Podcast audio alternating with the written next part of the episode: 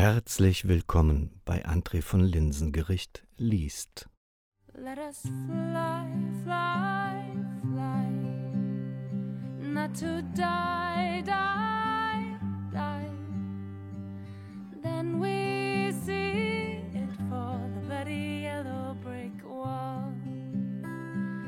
Then we see it for bloody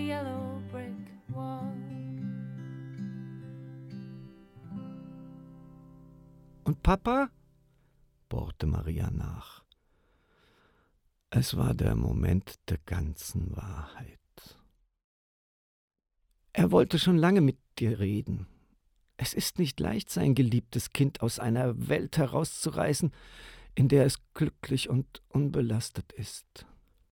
Eigentlich hätte es Maria längst wissen und hinterfragen müssen. Ihr wurde klar, dass ihr Eingeständnis, sich mit der Bequemlichkeit einer Scheinwelt begnügt zu haben, längst überfällig war. Fragen musste man nicht, weil es vordergründig nichts zu fragen gab. Es war gut so, wie es war. Doch nun war der Spiegel zerbrochen und offenbarte den Blick dahinter. Und was ihre Eltern betraf, Sie waren keine Helden, keine Revolutionäre, auch wenn sie es sich damals vor 1953 vielleicht gewünscht hatten. Die Scham, sich selbst verleugnet zu haben, ließ sie in eine Lügenwelt abtauchen. Sie hatten sich verkrochen. Die Angst, entdeckt zu werden, Farbe bekennen zu müssen, hatte sie gelähmt. Es war auch eine Angst um ihre eigene Tochter. Maria seufzte. Hätte sich etwas an der Beziehung zu ihren Eltern und zu Oma Hedde geändert, wenn sie ihr früher die Wahrheit gesagt hätten? Sie schwiegen sich eine Weile an. Alles ergab plötzlich Sinn. Schließlich lächelte sie, fühlte sich befreit blickte ihre Mutter mit anderen, mit dankbaren Augen an. Es gab nichts zu verzeihen, nichts zu entschuldigen. Die Wahrheit war gut, so wie sie war. Papa ist immer noch nicht zurück, platzte sie dann nach weiteren Momenten in die Stille. Ihre Mutter nickte. Mit Oma Heddes Tod hat er sich vorgenommen, reinen Tisch zu machen. Das mit dem Schriftstellerverband ist auch so eine Sache. Aber das sollte er dir selbst erzählen. Erneut knarzten die Dielen im Treppenhaus. Wenig später stand Marias Vater im Flur. Bedächtig hängte er erst seinen Mantel und dann seinen Hut an den Haken. Er blickte in den Spiegel, schüttelte kurz den Kopf. Seine Bewegung wirkte verlangsamt, als wäre er um Jahre gealtert. Maria erschrak, als er kurze Zeit später schweigend vor ihnen stand. Hilde nickte ihm zu. Er schien zu verstehen. Maria, es, es tut mir leid, sagte er nur. Dann drehte er sich um und verschwand im Schlafzimmer. Let us fly, fly, fly, not to die, die, die. Then we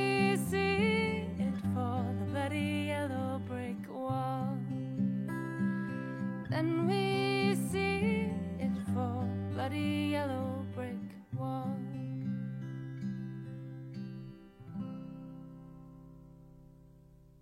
Ulrike vermisste ihren Vater. Noch mehr schmerzte es sie, ihre Mutter leiden zu sehen. Kein Lebenszeichen des Vaters. Die Ungewissheit war quälend.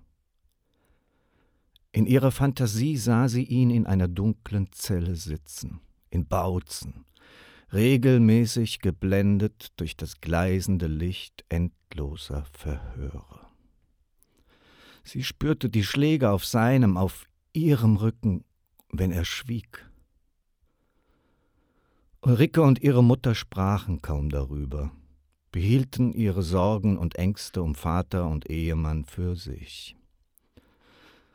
Und dennoch wussten sie voneinander, lasen gegenseitig ihre Gedanken, was die Situation des ewigen Wartens noch unerträglicher machte.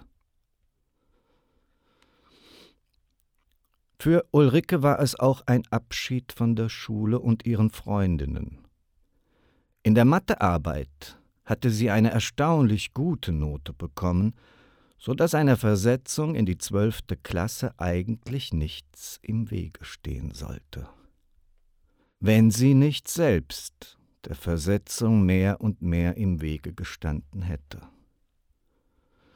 Früher hatte sie alles, was der sozialistische Staat von ihr verlangte, an sich abperlen lassen.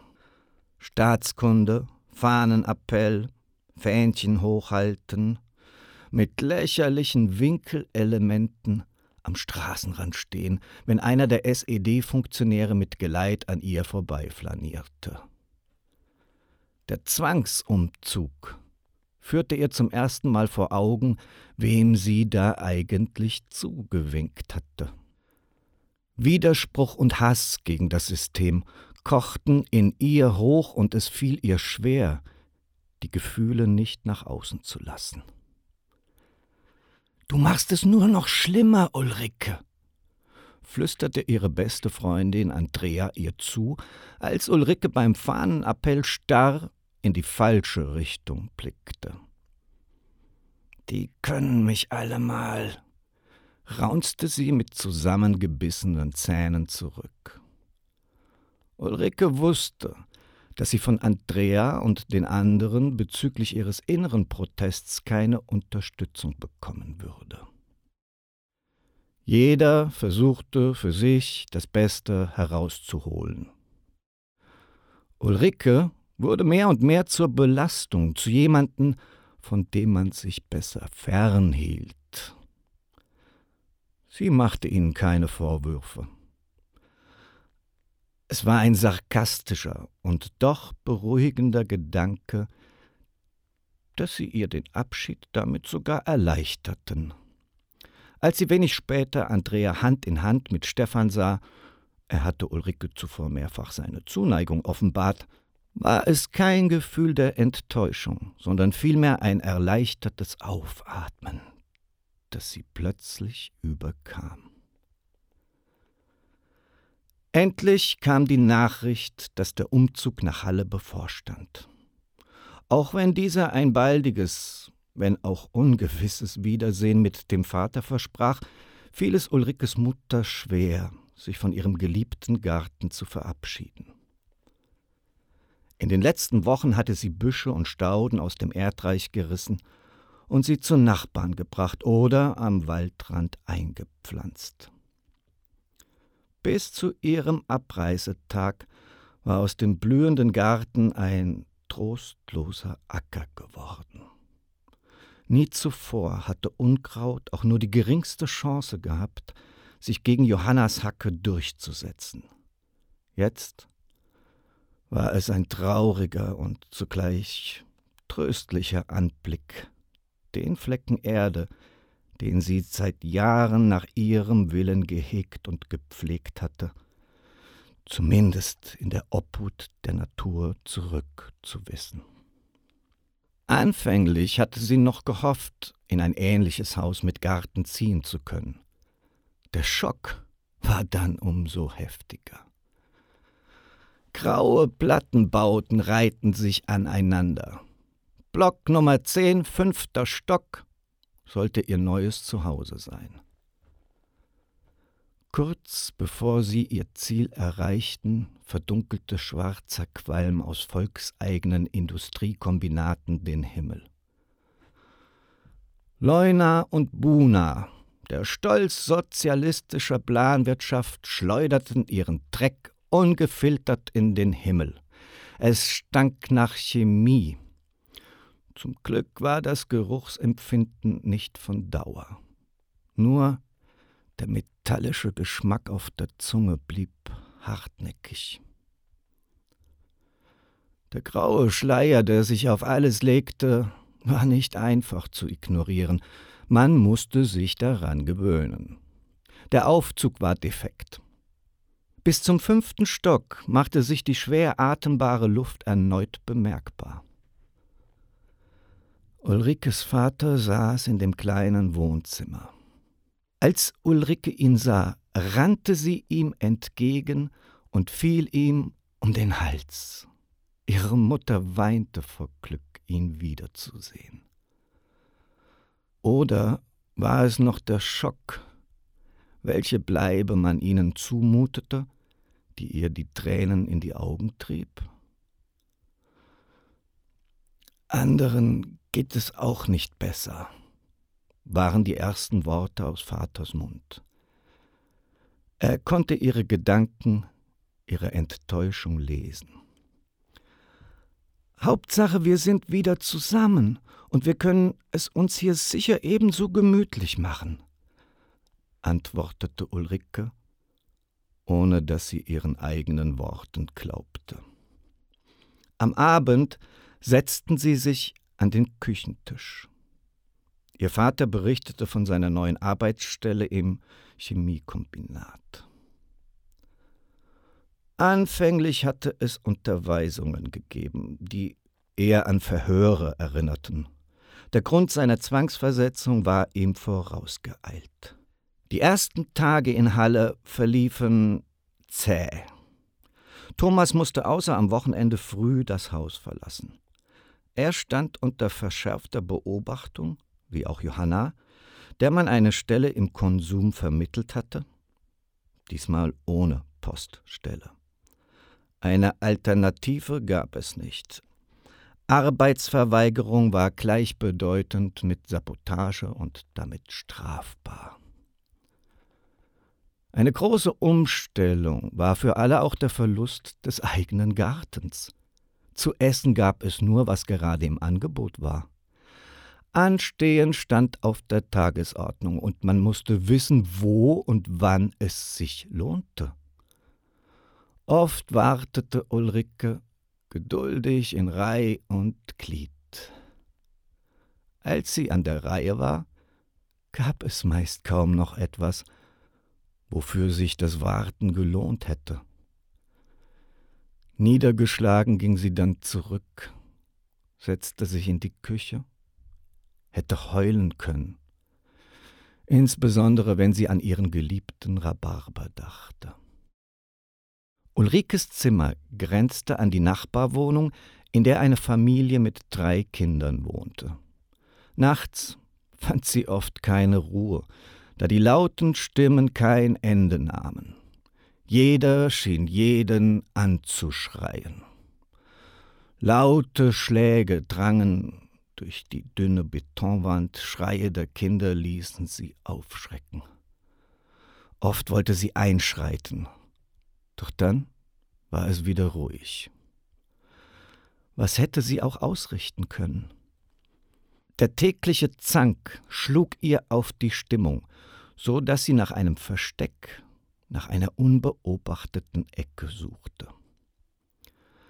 Als sie eines Tages wieder einmal enttäuscht vom langen Anstehen zurückkam, ging sie geistesabwesend eine Etage zu weit nach oben und stand vor einer Klappe, die hinaus aufs Dach führte.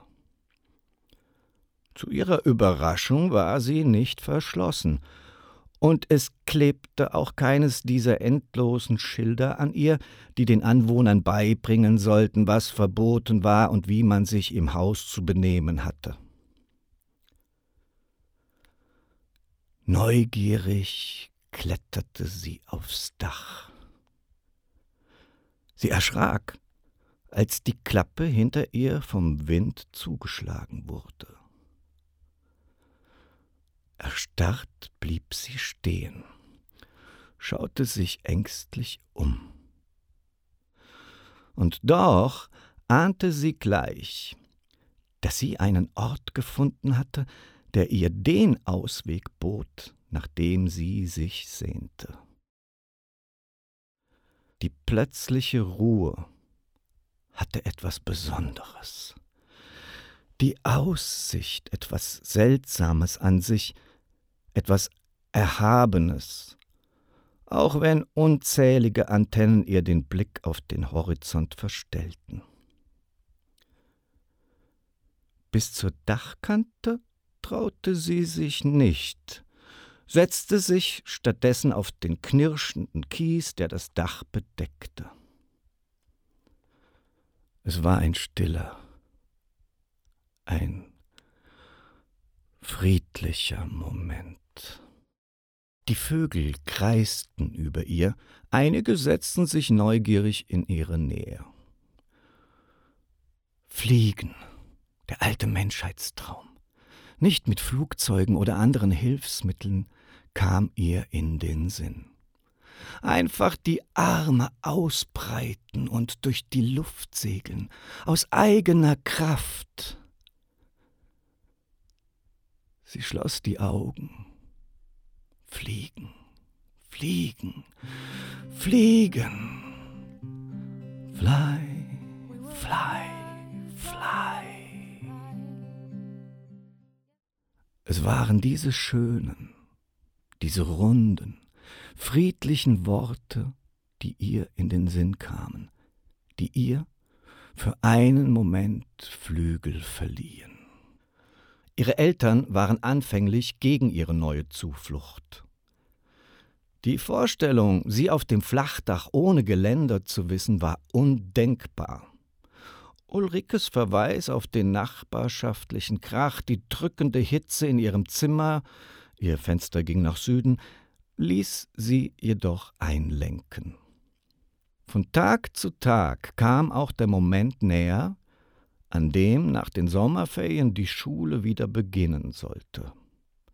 Der einzige Trost war, dass es der Direktor in Görlitz tatsächlich hatte erwirken können, dass sie die Oberstufe bis zum Abitur antreten durfte. Der Gedanke, keinen der neuen Mitschülerinnen und Schüler zu kennen, erfüllte sie jedoch mit Unbehagen. An wen sollte sie sich wenden? Wer war vertrauenswürdig? Mit Görlitz hatte sie abgeschlossen. Hier musste sie neu anfangen.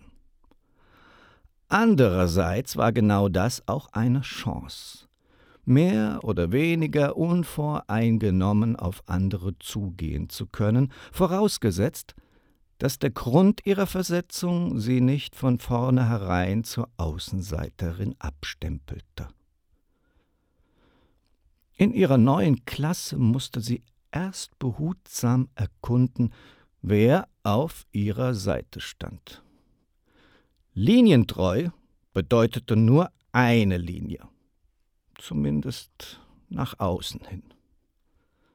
Vielleicht sollte sie sich auch keinem anvertrauen, sich in eine geheimnisvolle, einsame Ecke zurückziehen, unerkannt, unangreifbar bleiben.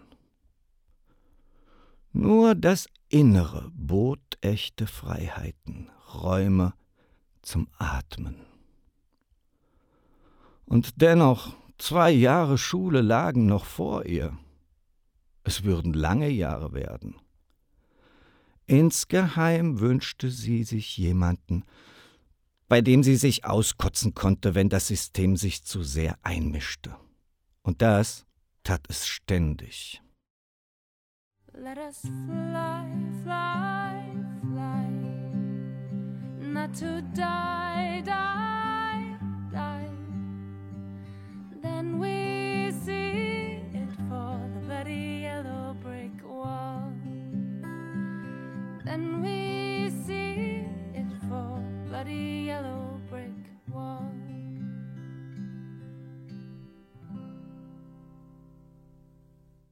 Jugendweihe war Pflicht. Früher hatte Maria zu diesem Anlass am Früher hatte Maria zu diesem Anlass am Straßenrand gestanden, ausgerüstet mit roten Fähnchen und anderen Winkelementen, um den frisch geweihten, der jungen Garde des Proletariats zuzujubeln. Wofür sie jubelte, hatte sie nicht gewusst. Sie tat es einfach, weil man es ihr gesagt hatte. Sie musste Blumensträuße überreichen, blickte dabei zu ihnen hoch, zu den jungen Helden mit ihren blassen Gesichtern. Nun war sie selbst die Bejubelte, musste ein weißes Kleid aus störrischem Plastik anziehen.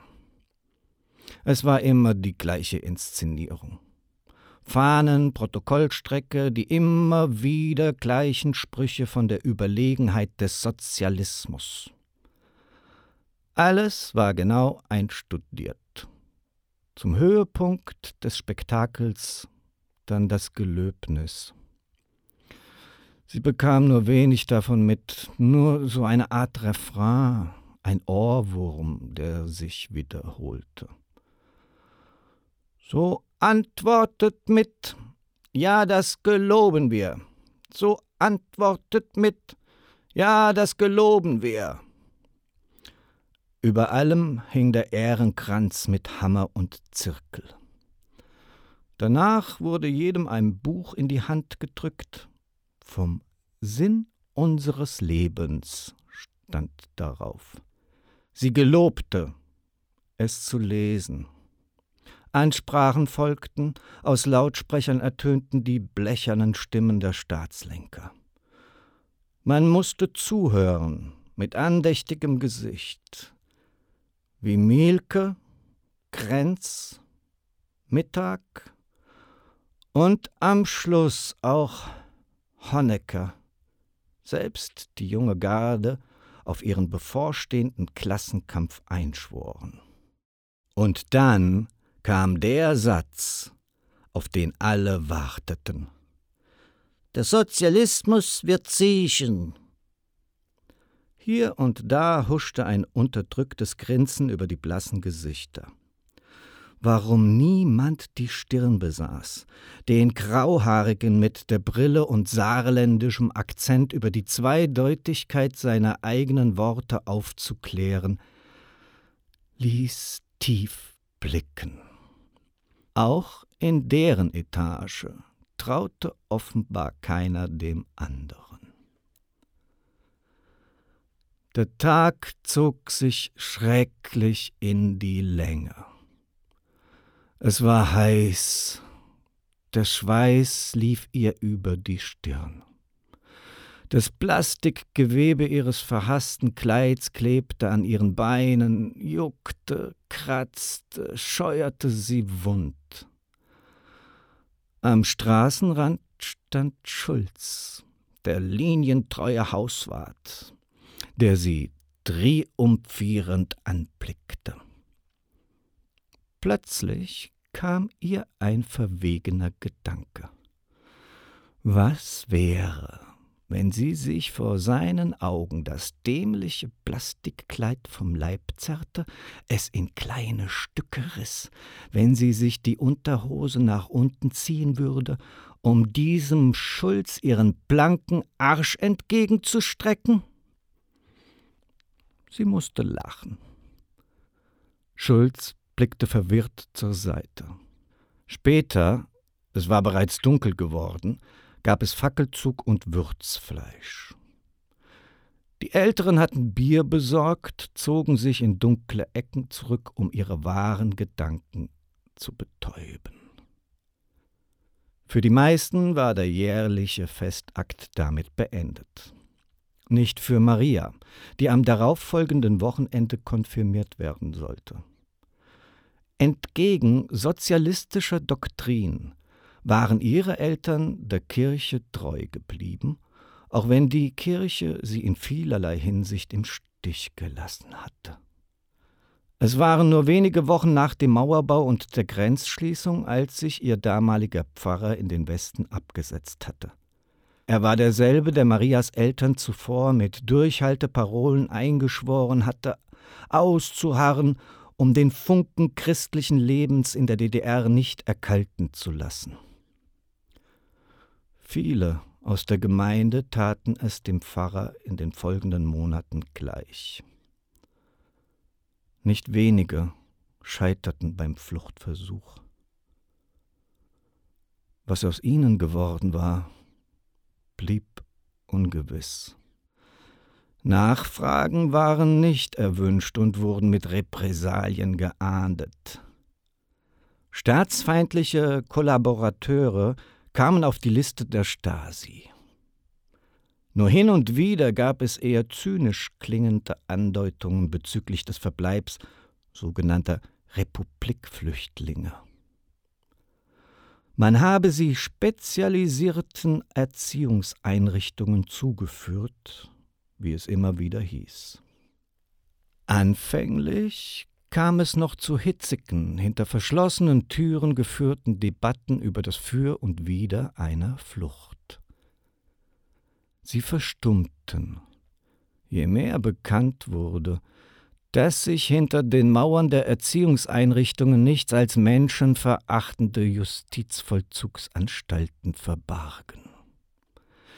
Die Angst vor dem gelben Elend machte rasch die Runde. Gelbe Sandsteine, Gitter und Eisentore, hinter denen endlose Verhöre, Folter, Einzelhaft und Verbannung drohten. Kinder aus gescheiterten Fluchtversuchen wurden ebenfalls zugeführt, wie es im SED-Jargon hieß.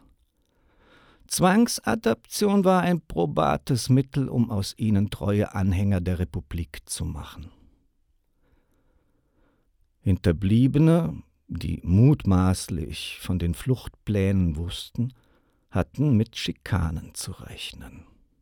Verlust der Arbeitsstelle und öffentliche Bloßstellungen gehörten zum alltäglichen Instrumentarium, um die Sicherheit im Staat behördlich zu garantieren. Widerstand wurde im Keim erstickt. Angst konnte lähmen. Sie sollte lähmen. Umso mehr waren die Konfirmation und andere kirchliche Feiertage, allen voran das Weihnachtsfest, den Staatslenkern ein Dorn im Auge. Die kirchlichen Zeremonien zu unterbinden, wäre ein leichtes gewesen. Dem entgegenstanden die daraus zu gewinnenden Staatseinnahmen, die Devisen.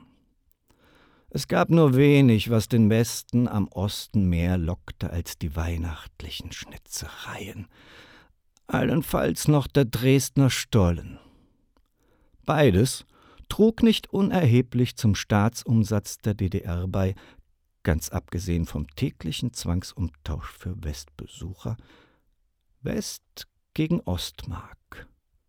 Theoretisch 1 zu 1, praktisch 1 zu 0.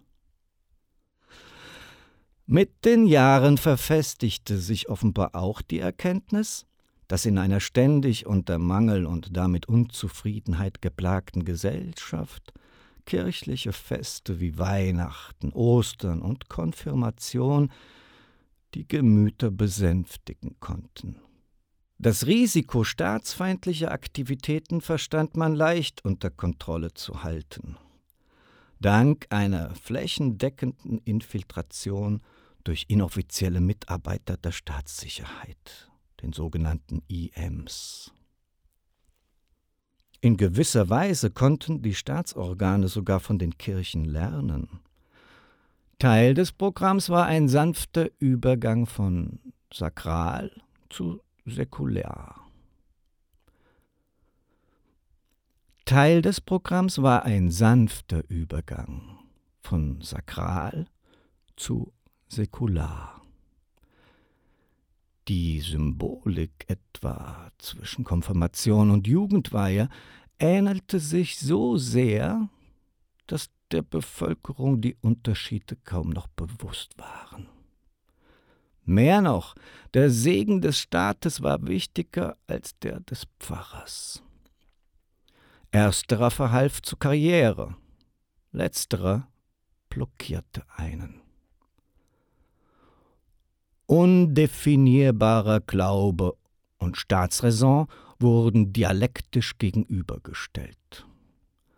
Aus dem kirchlichen wurde das atheistische Glaubensbekenntnis, das Gelöbnis. Aus Kerzen wurde der Fackelzug, aus der Liturgie die Zeremonie. Das Kreuz wurde zum Ehrenkranz mit Hammer und Zirkel umfunktioniert.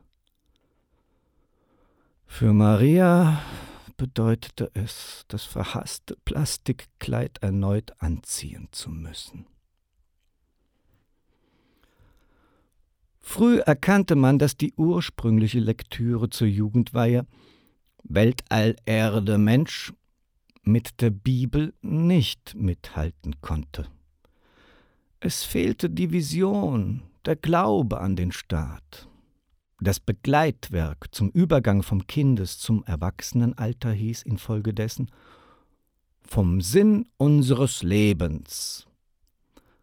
Am Ende gab es keinen Platz mehr für einen Vater im Himmel. Er wurde durch einen für alle sichtbaren und alles umsorgenden Staatsführer ausgetauscht. Die Kirche und die Kirchgänger mussten sich, wollten sie nicht Gefahr laufen, den kläglichen Rest ihrer kirchlichen Überzeugung zwangsweise einzubüßen, an die Spielregeln des Staates halten. Die meistbekannten Spitzel in den eigenen Reihen notgedrungen akzeptieren. Maria empfand das eine, die Jugendweihe, so überflüssig wie das andere die Konfirmation. Sie beobachtete ihre Eltern, wie sie mit demselben Gesichtsausdruck das jeweilige Ritual über sich ergehen ließen. Von ihr verlangten, beides mit der jeweils angemessenen Würde zumindest zur Kenntnis zu nehmen. Erst in letzter Zeit versuchte Maria das ein oder andere zu hinterfragen, bei ihren Eltern, beim Pfarrer. Sie bekam keine Antworten, die sie hätten ausreichend befriedigen können. Man musste glauben. Erst an den Sozialismus, dann an Gott. Kritik zu äußern war verdächtig. Und doch war es gerade das, was an Maria mehr und mehr nagte. Sie wollte antworten wollte widersprechen, da wo sich Widerspruch geradezu aufdrängte. Sie konnte nicht auf beiden Seiten stehen, wusste, dass sie sich irgendwann entscheiden musste. Als die Feierlichkeiten vorüber waren, man zum Alltag überging, fragte sie nach dem, was übrig geblieben war. Was war die Botschaft, die Staat oder Kirche bei ihr hinterlassen hatten? Weil sie keine befriedigende Antwort bekam, suchte sie diese mehr denn je in Oma Heddes Geschichten. Es waren Träumereien, nichts weiter. Und doch entsprachen sie dem, was ihr zeitlebens vor Augen stand, womit man die Wand bedeckt, die Regale gefüllt hatte. Alles war real wenn auch nicht selbst erlebt. Kein Buch der umfangreichen Bibliothek blieb von ihrer Neugier verschont. Dabei waren es die Reiseberichte, die es ihr besonders angetan hatten. Keine Ecke rund um die Erdkugel entging ihrem Wissensdrang. In ihrer Fantasie reiste sie um die ganze Welt, sah alles, was auch Oma Hedde gesehen hatte, sah es mit ihren Augen. Darüber hinaus war es die Musik, die sie zunehmend vereinnahmte, das Geheimnis der Noten, die, obgleich schwarz auf weiß, umgesetzt werden konnten in eine so farbenreiche Welt. Ihre Eltern hatten einen Plattenspieler erworben. Jeden Sonntag legten sie andächtig eine dieser schwarzen Scheiben auf den sich rotierenden Teller, lauschten dem, was sich begnadete Komponisten vor vielen Jahren ausgedacht hatten. Mit jeder Wiederholung, dem berüchtigten Wiedererkennungseffekt, gruben sich die Melodien in ihr Hirn, ihr Herz oder irgendwo dazwischen. Da ihr Vater in einem Verlag für Notenhefte gearbeitet hatte, suchte sie in der hauseigenen Bibliothek mehr oder weniger nach dem Code, der diesen wunderbaren Klängen zugrunde lag obgleich auf den ersten Blick ähnlich, ergab jede Notenzeile eine andere Melodie, die sie nachsummte, einen neuen Rhythmus, den sie nachklopfte. Hin und wieder waren Worte den Zeilen unterlegt, Worte, die mit dem abstrakten Notentext harmonierten, die zu einer Einheit verschwammen. Sie versuchte die Lieder nachzusingen, war erstaunt, wie leichtfüßig das ein oder andere Lied ihrer Kehle entkam. Anfänglich sang sie leise, versteckt in ihrem Zimmer. Später ließ sie es sich nicht nehmen, ihren Eltern vorzusingen. Sie stellte sich vor, eine Opernsängerin zu sein, der man lauschte, der man am Ende zujubelte Ihre Eltern beantworteten ihre plötzlich aufflammende Liebe für die Musik mit dem Geschenk einer Gitarre. Noch lange erinnerte sie sich an den Moment, als sie das hölzerne Instrument zum ersten Mal in ihren Händen hielt, andächtig an den Saiten zupfte. Zum ersten Mal spürte sie die Sehnsucht, das, was sie gehört, was sie als Notentext gelesen hatte, in eigene Worte zu fassen. Stundenlang verkroch sie sich in ihrem Zimmer, suchte nach der passenden Weise der Gitarre Melodien und Akkorde zu entlocken, die sich mit dem fügten, was sie auf den vergilbten Notenblättern las. Eine kleine Fibel mit Volksliedern. Sie stammte noch aus der Zeit des Nationalsozialismus, half ihr dabei, die Theorie des Gitarrespielens in die Praxis umzusetzen. Sie hatte die Notenfibel zufällig im Bücherregal ihrer Eltern entdeckt. Ihr Vater mahnte sie jedoch eindringlich, das kleine Büchlein, das mit Hakenkreuzen und nationalsozialistischer Propaganda verziert war, versteckt zu halten. Auf jeden Fall solle sie diese nicht mit in die Schule nehmen, nachdem man sie aufgefordert hatte, im Musikunterricht eine Kostprobe ihres neu erlernten Musizierens zum Besten zu geben. Das war nicht weiter schwierig. Da sich nach Marias Erkenntnis die Lieder und Texte zum Sieg des Sozialismus nicht wesentlich von denen zum Heil des Nationalsozialismus unterschieden. Tapferkeit, Treue und Sieg waren die vordringlichen Themen. Maria amüsierte sich über den stürmischen Applaus ihrer Lehrer, wenn sie lauthals davon sang dass ihr die kleine Fibel irgendwann zum Verhängnis werden könnte, schob sie weit von sich. Und noch etwas weckte Marias Interesse. Ihre Eltern hatten ein Radio erworben. Obgleich die Westsender verboten waren, lauschte sie diesen mit besonderem Interesse, auch wenn sie nur knisternd aus dem Äther kamen. Rias II.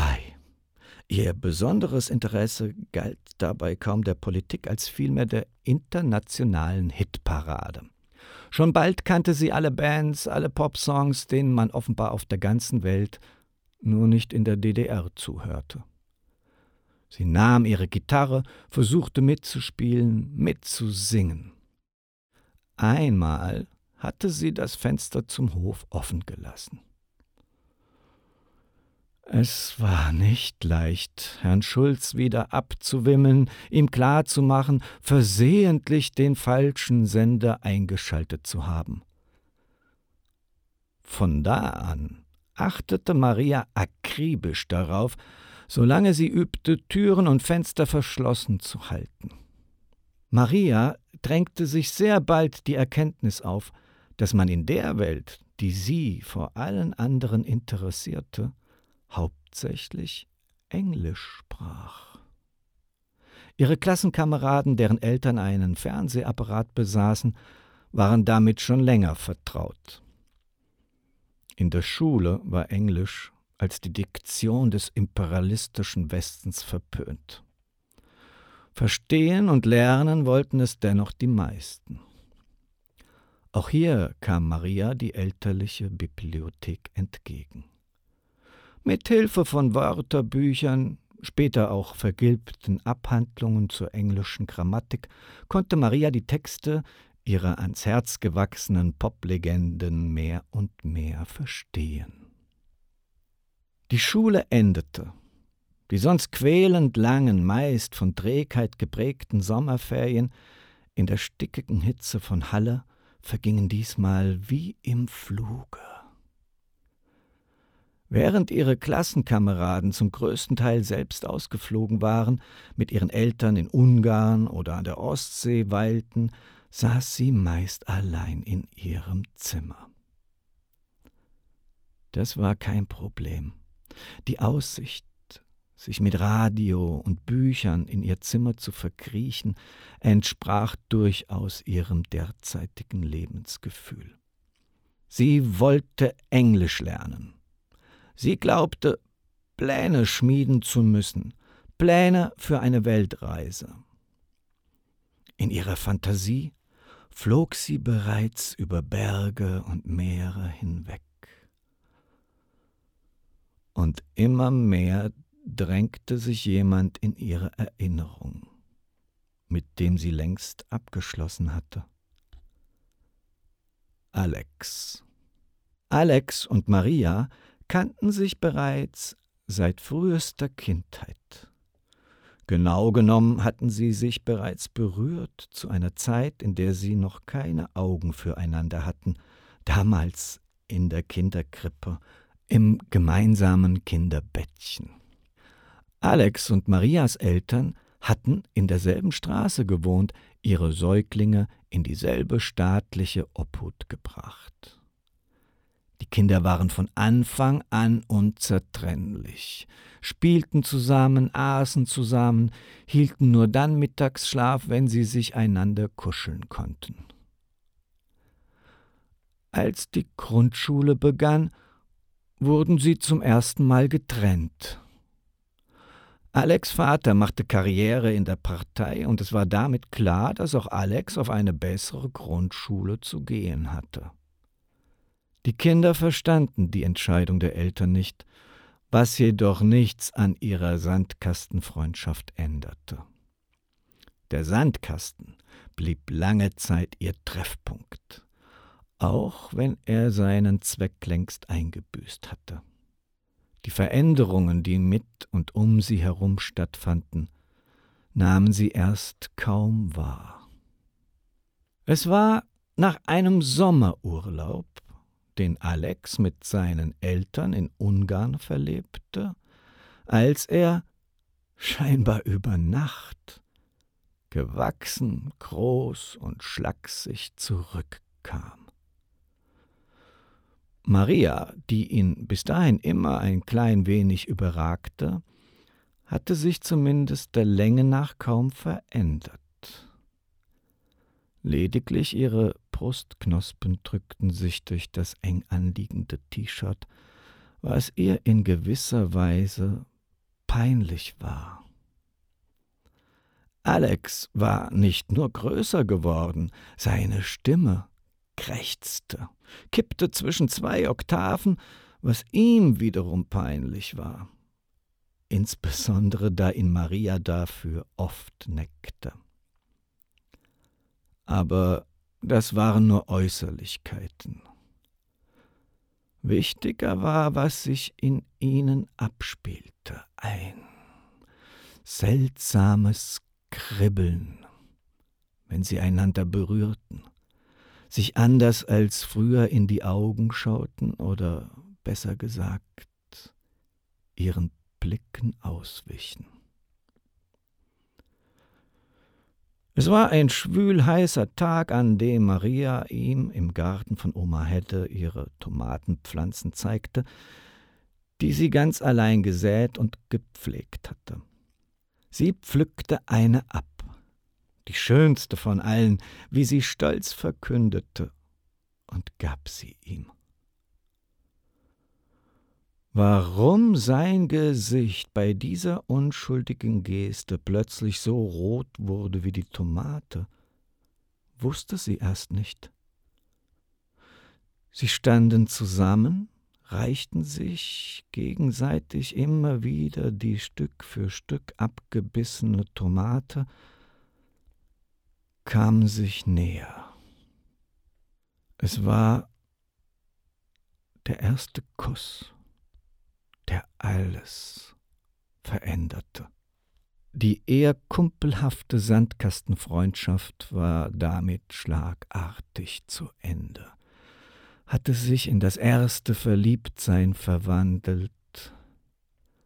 Aus den geheimen Treffen hinter Büschen und Kleingarten verschlägen, bei denen sie sich zärtlich erkundeten, wurde eine Freundschaft, die mehr und mehr dem Umfeld, insbesondere auch den Eltern, nicht verborgen blieb. Einmal wurde Alex von seinem Vater abends auf ein Gespräch in sein Arbeitszimmer gebeten.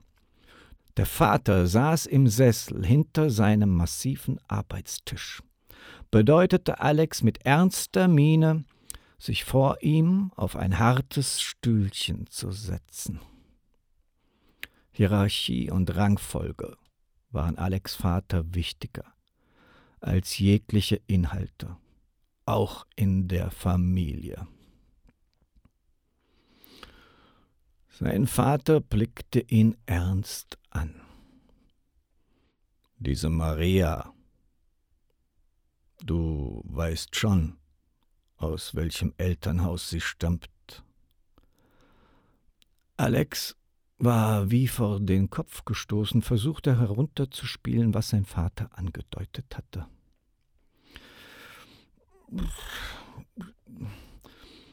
Sie sind schon etwas älter, eigentlich ganz nett, sehr still.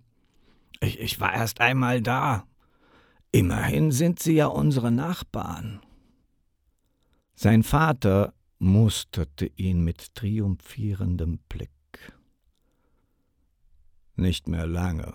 Wir ziehen um. Das war für Alex der zweite Schock, der ihn in weniger als einer Minute traf. Er schluckte, wollte aufspringen und weglaufen. Sein Vater hielt ihn zurück, indem er sich nur kurz räusperte. Jetzt bleib mal hier, wir müssen reden. Es gibt da einiges, was du verstehen musst.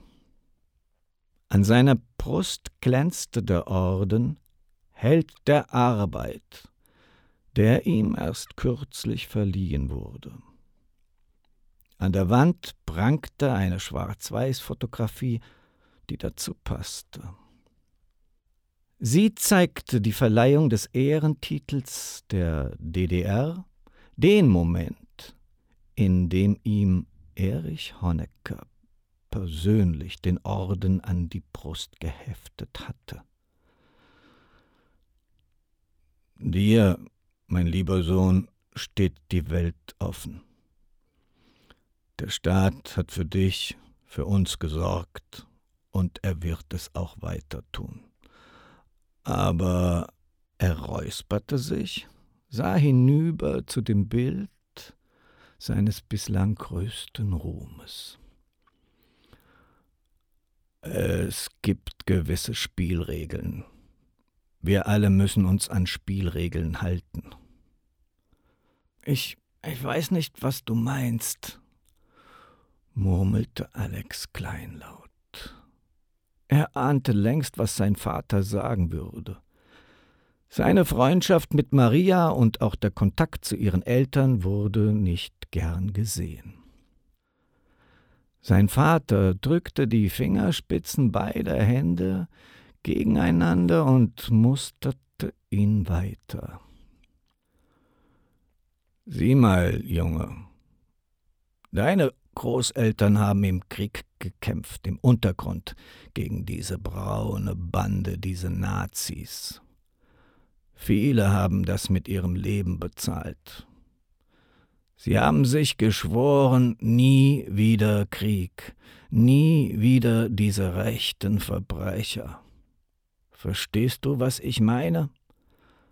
Drüben im Westen nimmt man das nicht so genau. Die alte Bande ist da wieder in Politik und Wirtschaft präsent, als wäre nichts geschehen. Aber hier in der DDR geht das nicht. Wir müssen aufpassen, mit wem wir uns abgeben. Alex schüttelte den Kopf. Du meinst doch nicht, Maria oder ihre Eltern hätten etwas mit den Nazis. Ich schwör dir, die haben mit Politik nichts am Hut. So, denkst du das? Schwören solltest du auf anderes. Wir haben recherchiert. Marias Eltern wollten nie in die SED eintreten, haben es bis heute nicht getan. Schlimmer noch, sie waren 1953 am Umsturzversuch beteiligt, der ja dank unserer sowjetischen Brüder vereitelt werden konnte. Wir wissen, dass sich Marias Vater nach wie vor mit diesem Gesindel trifft, dieser Schriftstellerverband, diese Schmeißfliegen, die alles in Grund und Boden kritisieren, was wir hier mühsam aufgebaut haben, sie treffen sich regelmäßig, ausgerechnet am 17. Juni, dem Geburtstag dieser Maria, tun so, als würden sie ihren Geburtstag feiern. Er musste tief Luft holen, bevor er zum eigentlichen Punkt kam. Alex, wir beobachten deren Treiben schon lange. Es ist eine subversive Zelle, die wir irgendwann auslöschen müssen. Ich möchte nicht, dass mein Sohn da mittendrin steckt. Deshalb möchte ich nicht, dass du dich weiterhin mit dieser Maria triffst. Alex wollte protestieren. Kein Aber, Du hast eine Verantwortung, der du dich stellen musst. Wir können nicht zulassen, dass das, was wir und deine Großeltern mühsam geschaffen haben, durch so etwas in Gefahr gebracht wird. Ich. Ich liebe Maria. Es war nur ein Flüstern. Alex presste die Lippen aufeinander, ärgerte sich, dass es ihm rausgerutscht war. Sein Vater lachte. Es sollte wohl mitfühlend klingen, wirkte jedoch überheblich. Verliebt waren wir früher auch. Das kommt und geht. Es gibt höhere Ziele im Leben, haben wir uns verstanden? Er blickte seinem Sohn streng in die Augen. Alex wusste, dass jeder Protest aussichtslos war.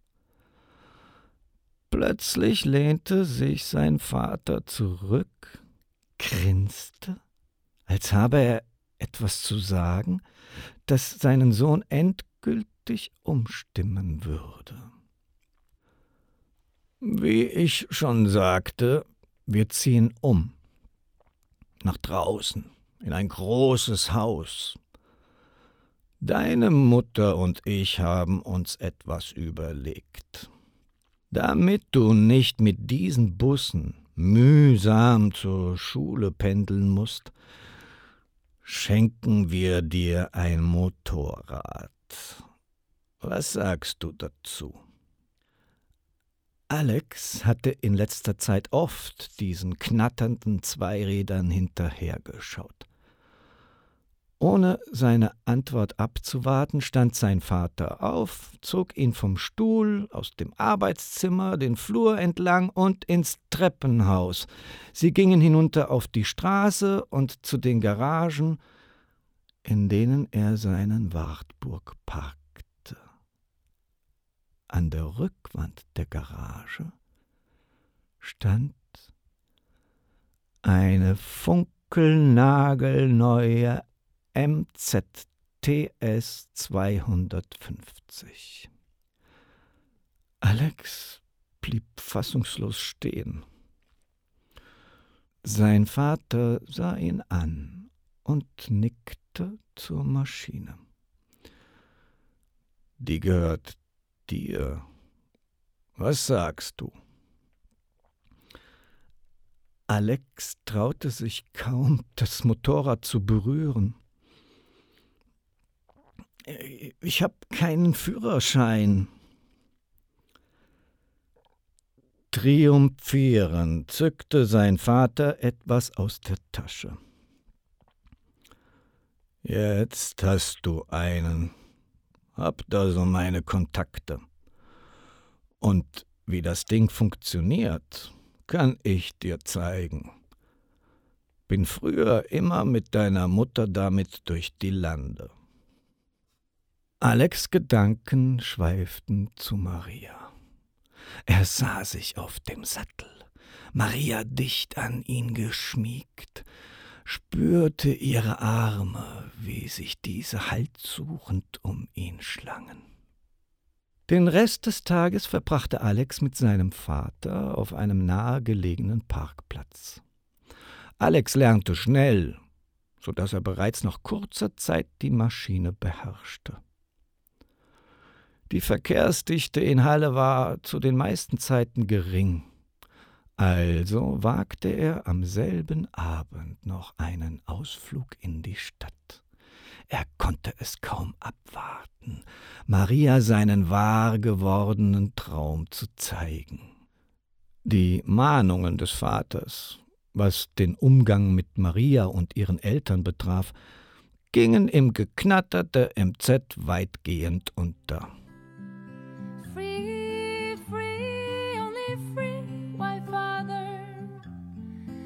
Not I be You know that I had no choice not to cry, not to shout, but silence my voice. Still we fly, fly, fly.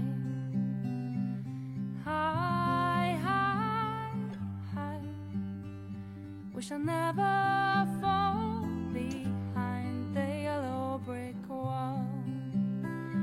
There's a lie, lie, lie. But Father, please tell me why. Is it not the faith of our youth to speak aloud and to tell all the truth so that we fly, fly, fly high, high to the sky? We shall never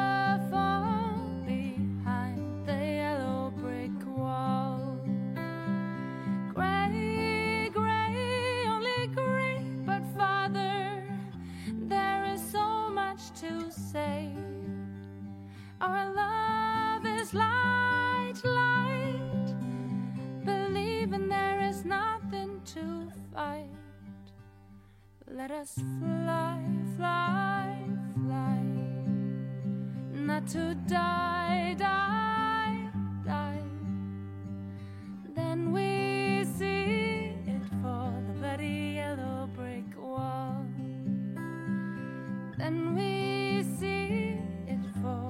body.